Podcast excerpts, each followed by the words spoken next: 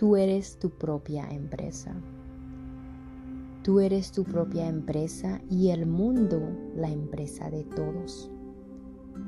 Una empresa estaba en situación difícil, las ventas iban mal, los trabajadores y colaboradores estaban desanimados y su situación financiera e-, era totalmente crítica. Era preciso hacer algo para revertir ese caos. Nadie quería asumir nada. Por el contrario, el personal apenas reclamaba que las cosas andaban mal y decían que no existían perspectivas de progreso. Ellos consideraban que alguien debería tomar la iniciativa de revertir ese proceso.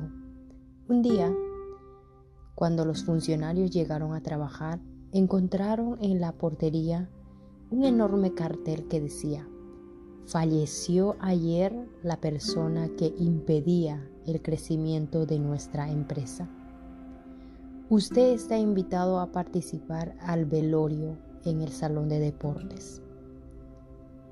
Al principio, todos se entristecieron pero por su muerte de, la persona quien, quien estaba impidiendo el crecimiento de la empresa. Pero luego de un tiempo sintieron curiosidad por saber quién había bloqueado ese crecimiento de la empresa. La agitación en el salón era tan grande que fue preciso llamar a los guardias de seguridad para organizar una fila india. A medida que las personas iban aproximándose al cajón, la excitación aumentaba. ¿Quién era el que estaba estorbando el progreso? Qué suerte que ese infeliz se murió, se escuchó murmuros por ahí. Uno a uno, los agitados empleados se aproximaron al cajón, miraron al difunto y quedaron pasmados absoluto silencio, como si hubiesen sido heridos en, el, en lo más hondo de sus almas. ¿Qué había en el fondo del cajón? Había un espejo y en él escrita la siguiente leyenda. Si siempre haces lo que siempre hiciste, siempre obtendrás lo que siempre obtuviste.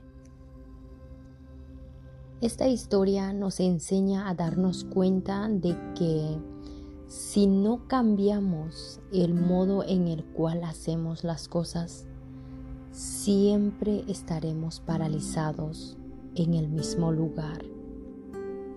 Porque el mayor campo de batalla es la mente. De nosotros depende si luchamos o nos quejamos.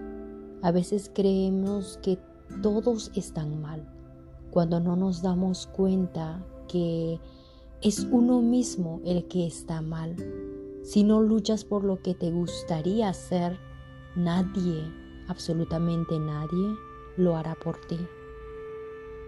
En esta historia nos muestra que el, el mismo ser humano o nosotros mismos somos el que, se, el que nos saboteamos y nos impedimos crecer inconscientemente. Además de que si no despierta el despierta y ve las cosas como positivo en la vida, nunca saldrá de ese hueco o nunca saldremos de ese hueco donde nos encontramos. Y nunca obtendremos los resultados anhelados en nuestras vidas. Somos nosotros mismos las que, los que muchas veces nos saboteamos, nos hundimos y no nos permitimos crecer. Y siempre estamos culpando al exterior, a la economía, al gobierno, a todo el mundo, pero muy pocas veces tomamos la responsabilidad de nuestras propias vidas, la responsabilidad de nuestras propias acciones. Si realmente quieres hacer cambios en tu vida, tener éxito en tus, en tus proyectos, en tus metas, no puedes hacer cambios grandes si realmente no haces cosas diferentes, si no pones acción en lo que sí tienes que hacer, tener ese compromiso contigo mismo para ir por tus sueños, para cumplir con tus metas.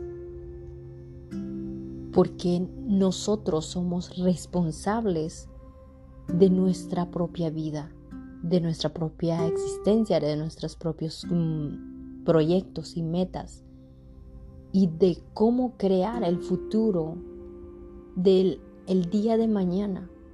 Para salir adelante hay que tener una mente positiva una y las ganas de salir para triunfar, para lograr esas metas.